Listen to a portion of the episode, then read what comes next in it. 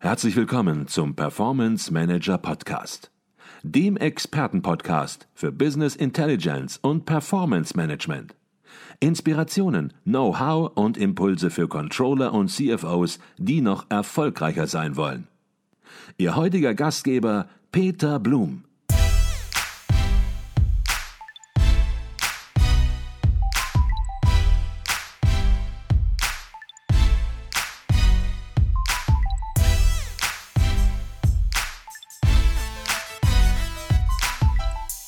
Herzlich willkommen im Performance Manager Podcast. Mein Name ist Peter Blum.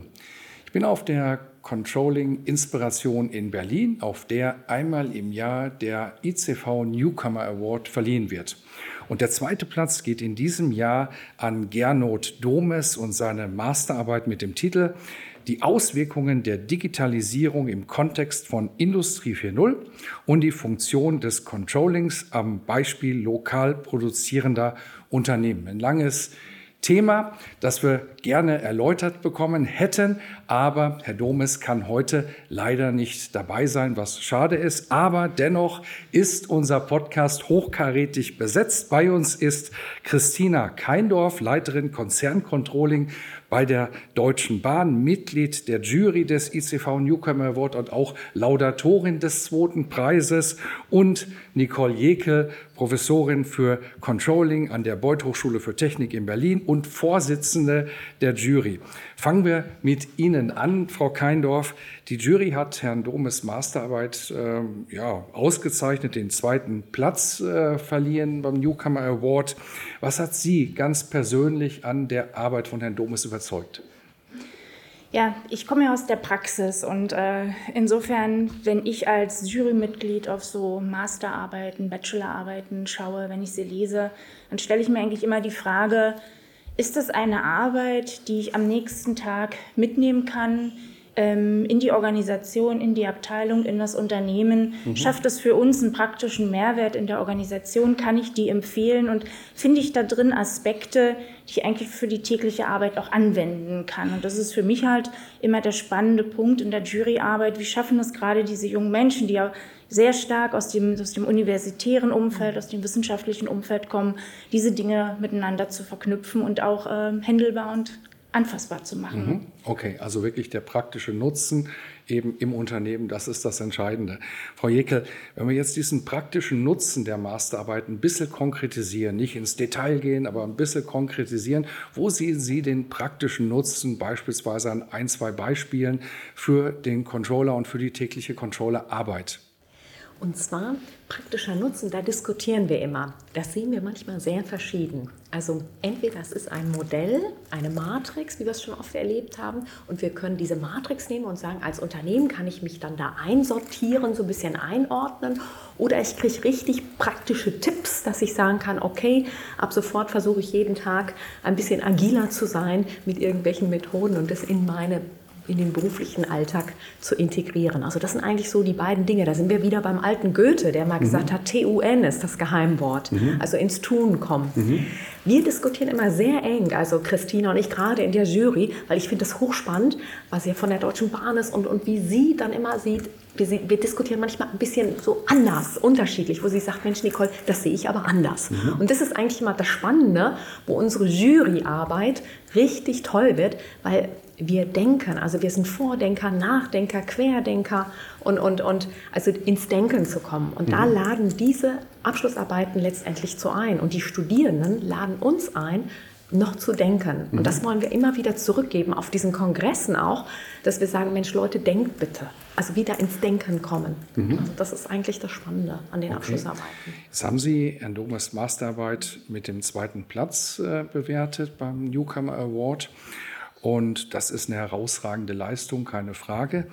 Ähm, Gibt es da eigentlich ein Erfolgsrezept? Äh, Sie haben eins schon eben so ein bisschen angedeutet, nämlich das Thema praxisnah sein. Ist es das, wo Sie besonders darauf achten? Würden Sie das ja, Studentinnen, Studenten mitgeben, wenn Arbeiten eingereicht werden, ähm, vielleicht auch generell geschrieben werden, aber wenn sie eingereicht werden, dann insbesondere zum Newcomer Award, dass das so ein kleines Erfolgsrezept ist, dass dann die Jury da besonders positiv gewogen ist.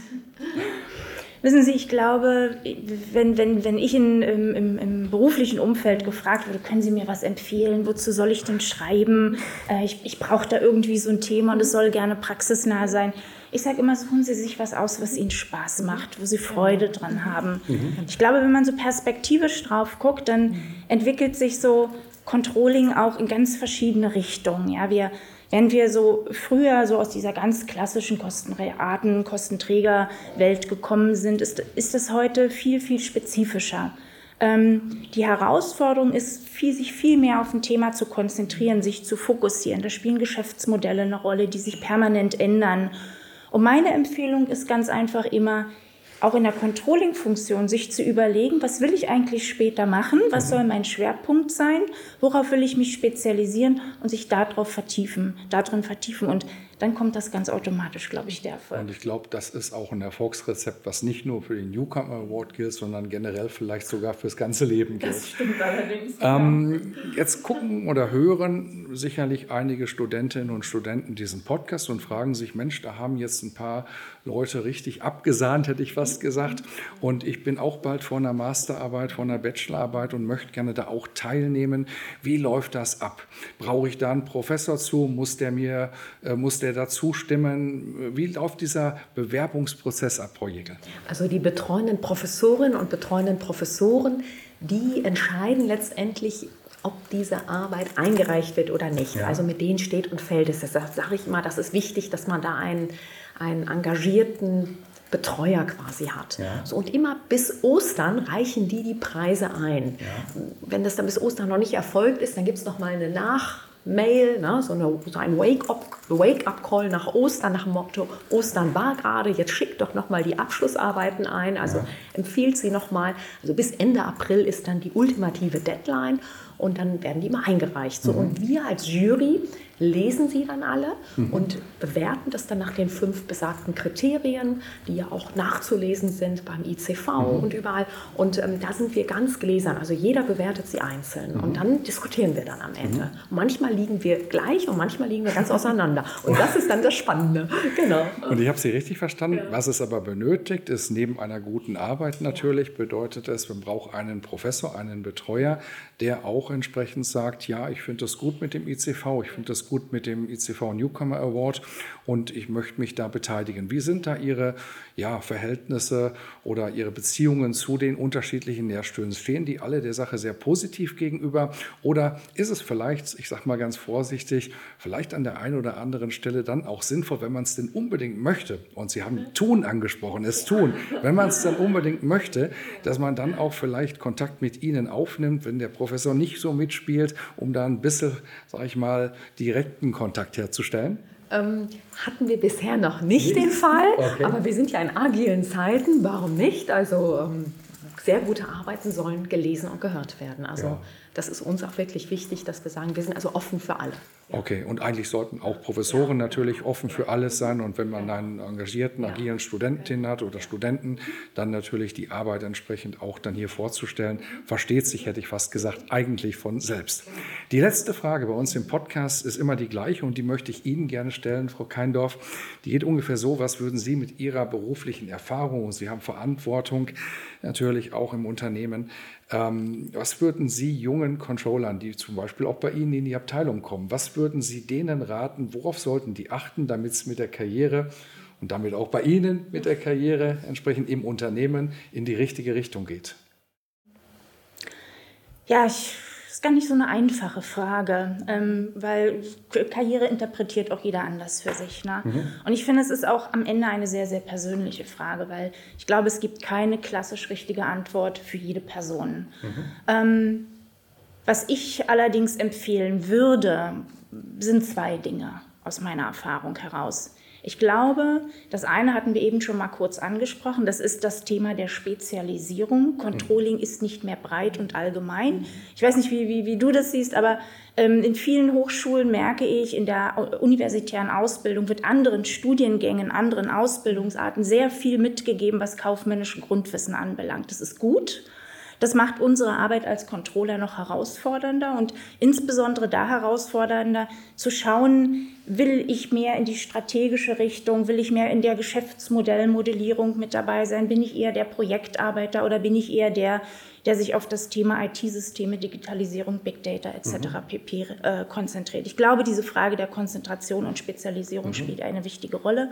Muss man nicht ganz am Anfang entscheiden, kann man im Leben im, im, im, äh, während seiner Laufbahn auch immer noch mhm. äh, adjustieren. Aber ist, glaube ich, eine Frage, mit der man sich auseinandersetzen muss. Und persönlich kann ich immer nur jedem äh, empfehlen, Suchen Sie sich gute Beispiele im Leben, suchen mhm. sich einen guten Mentor, suchen sich ein gutes Arbeitsumfeld, mhm. was Sie fördert, was Sie fordert ähm, und gehen Sie mit wachen Augen durchs Leben und alles andere bringt das Leben dann mit sich. Jetzt wurden Sie direkt angesprochen, Spezialisierung, äh, ob das auch Ihre Meinung ist. Jetzt habe ich eben verstanden, ab und zu haben Sie unterschiedliche Meinungen im Hintergrund. Würden Sie an der Stelle zustimmen oder, oder würden Sie noch eine Ergänzung machen möchten? Also ich finde, die Leidenschaft ist es also ähnlich. Man mhm. soll mit seiner Leidenschaft ins Leben gehen. Das ist es. Und, und wenn dann, ich sag mal, die Leidenschaft fürs Controlling schlägt, dann ist es gut. Aber manchmal variiert es auch ein bisschen. Also ich habe zum Beispiel Studierende, die wollen unbedingt ins Controlling. Plötzlich stellen die fest, Mensch, mein Herz schlägt ja mehr für die Informatik oder so. Und dann mhm. sage ich mal, folgen Sie Ihrem Herzen am Ende. Mhm. Okay. Dann hoffen wir, dass auch im nächsten Jahr wieder sehr viele zahlreiche ja, Bachelor- und Masterarbeiten eingereicht werden, dass Menschen, dass Studentinnen und Studenten ihrem Herzen folgen, das machen, was sie gerne machen mögen, das zu ihrem Thema machen. Und wenn man dann hier so belohnt wird mit dem Newcomer Award, dann glaube ich, kann man da keine bessere Anerkennung erfahren. Herzlichen Dank für diesen Einblick in den Newcomer Award und Ihre Einschätzung auch, was Karriere angeht. Herzlichen Dank. Sehr gerne. Vielen Dank. Danke sehr. Danke.